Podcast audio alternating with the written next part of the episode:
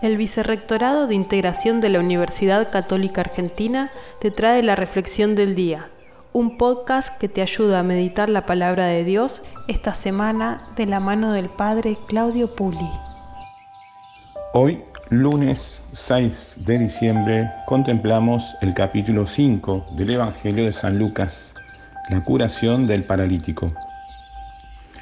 La fuerza de la predicación de Jesús habrá sido tan grande que más de una vez entre sus oyentes se presentaban fariseos bien formados y doctores de la ley. A su vez, dice el Evangelio de hoy, la fuerza del Señor le daba a Jesús el poder de curar. Y fue aquel día que le acercaron un paralítico. Desde el techo lo bajaron con su camilla en medio de la multitud para ponerlo delante de Jesús. Eso hizo posible dos cosas. Primero, el perdón de los pecados. Segundo, la sanación.